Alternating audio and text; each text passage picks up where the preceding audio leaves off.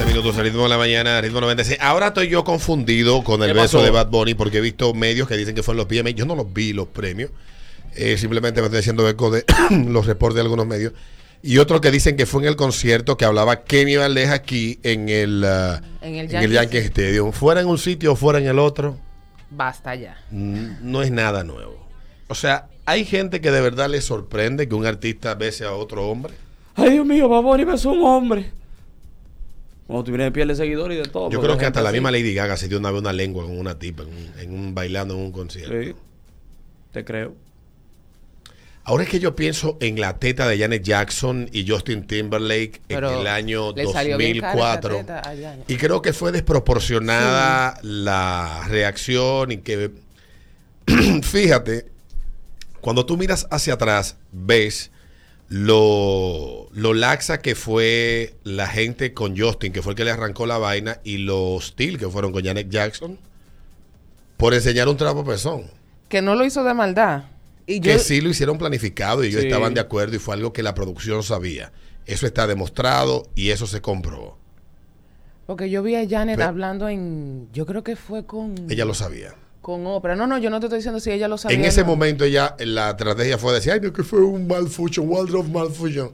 Pero ya eso estaba totalmente, el, toda la producción, Estaba quien ready. producía el espectáculo de medio tiempo, era una empresa de producción de eventos que tenía MTV y había comenzado a producir los shows de medio tiempo desde finales de los 90.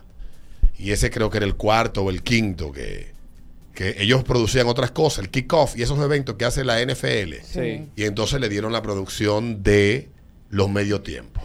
Uno de los más malos que produjo en TV fue el del año 2002, que ahí pa- está para tirarlo a la basura. No, pero, pero lo que Janet decía Creo que fue con, con Aerosmith, eh, Aerosmith, que era una vaina así. eh, pero lo que Janet decía es precisamente eso que tú dices, de que a ella le dieron con el cubo del agua En- y a Justin nada. Sí, y yo siempre, mira, y fíjate que eso tuvo un impacto cultural tan grande que si eso no pasa en el, los, en, en el medio tiempo, hoy no existiera YouTube.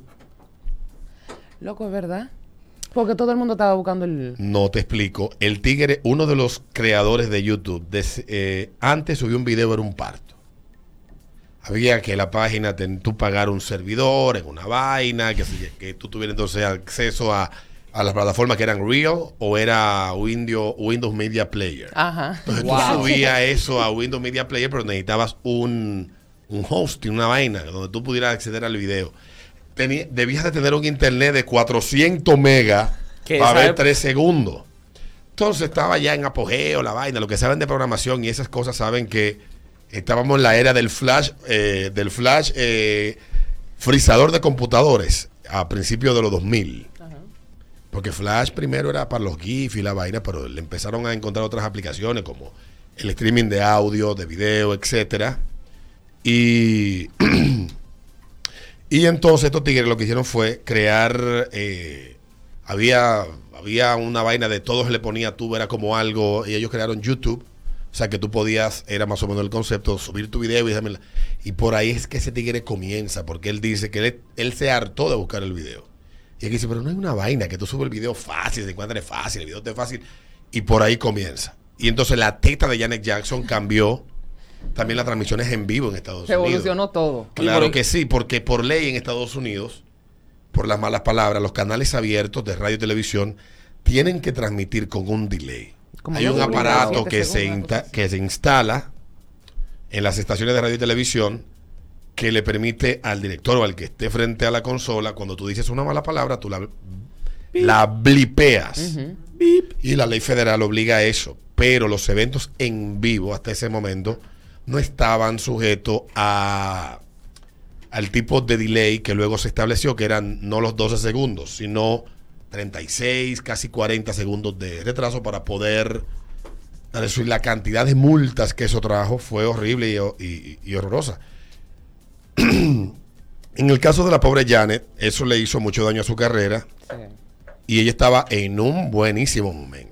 Venía de grabar un disco producido por su pareja en ese momento, Germain Dupri, o Dupri, no sé cómo se pronunciaba el, el- el- el apellido de ese tigre. 2001, 2002, 2003 han sido años muy buenos para ella. Sí, y por eso termina en el show del medio tiempo. En TV, que había tenido shows de medio tiempo mediocres, no tan buenos como tal vez mucha gente esperaba, apostó todo en este caso. Se fueron de boca, sí. Vamos a apostarlo todo. Aquí es todo o nada. Bueno, pues fue nada. Fue un liazo lo que hicieron. Un lío, men, que duraron años hablando de eso. Sí. Y trajo muchísima vaina. Todavía el año 2015, 2016, habían estaciones de televisión apelando y enviando multas que le puso la FCC por haber transmitido, porque al final la, ley es clara. Si se pasa y se queja un grupo de gente, el comité revisa y si se dio, se multa y usted tiene que pagar la multa. Así que funciona la ley federal de telecomunicaciones en Estados Unidos. Monumentos ahí. Muchas de esas multas luego fueron, en últimas instancias, fueron, eh, fueron eh, algunas confirmadas y otras fueron eh, denegadas el pago de esta, lo, o sea, la, la exigencia de pago. Pero al final la pobre Janet Ah, Jesús. no Sí. pudo levantar cabeza. No, nunca, nunca, nunca. Y YouTube mira que ese poner año como fue una muy estatua bueno. frente de, de la, de, la, de la vaina, de la teta de ella. Poner como un seno ahí, fam. Gracias, Janet. Gracias, Janet. Exacto, ponerle como eso ahí para que yo. Sí, Janet Jackson, sí, pero, pero eso es normal. Ahora, si fue en el concierto de Yankee Stadium es irrelevante y si fue en los MTV Video Music Awards también. Exacto. En cualquier escenario, En totalmente. cualquier escenario es totalmente. Ahora ese bailarín no duerme. No, No, ellos Ey. chulearon, ellos, ellos, ellos Ah, ensayaron antes. Ah, ok. Esos artistas hacen de todo con esos tigres. Es verdad. No me muerda duro delante de No la me muerde duro delante de la gente. Que se la llevan. Recuerda que es más suave, vamos a Y si, a, y si a Baboni le híe de la boca y lo que, el, y el que está haciendo el sacrificio es el bailarín. Es verdad, una muela ¿Tú te picada. imaginas que le Con una pu seca y de que ¡Ay, no fo! No Sí, o una muela picada. Eduardo. Con un pedazo de churraco en la muela y agarrar. No. Con salsita. de- Con de la que salsita, hiede. sí, de la que, de- eh, salsa De chimichurri. chimichurri, wow. Chimichurri con mucho, mucho, mucho perejil. Sí, sí, exacto. Sí. Y ese pobre hombre lo que, wow. Haciendo un sacrificio porque ese es su trabajo. Yo tengo que ver el video otra vez para ver la cara al bailarín después del beso. A ver qué hubo. A ver si fue de gusto o de sí mal fue de gusto. gusto de ma- o, o de disgusto. Cuando Twina Bell hizo así fue. ca, Sí, Y puso cara. sí, cafó. Estoy de acuerdo contigo. Hay que verlo eso. Hay que, hay que analizarlo Hay que- profundamente. Sí, sí. Sí, porque uno, uno cree que el tigre, que el tigre disfrutó su chuleada. Claro. Pero Alberto. Está uno asumiendo. Cuando ven a ver Bad Bunny, hacía como este tigre. ¿Tú sabes lo que hacía el rastrero de House of Cards? ¿Qué hacía? ¿Qué hacía?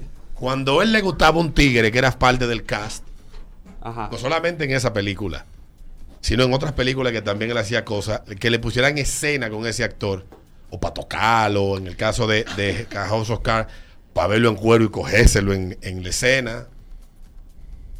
Ah, porque él hacía muy realista. Spacey. Kevin Spacey. Kevin Spacey. Hay que ver primero. este. ¿Tú sabes por qué al guardaespaldas de él, a Mishun, lo mataron en la, en la serie? ¿Por qué le dejó de gustar? Porque el actor no quiso volver a hacer escenas de tríos ni de sexo con Kevin. No, y es que también él tiene que probar porque no puede haber sorpresa eh, el día del- de, la vaina. No, No no, no. pero, pero la razón, la razón por la que el personaje lo matan en la serie es esa petición del señor Kevin Spacey. Entonces, ¿qué, qué dice? ¿Quién sabe si ese bailarín Bad Bunny le quería dar para abajo y dijo, no vamos a besar en el escenario? Bésame. Requiero besarme con él. Ya venimos 948.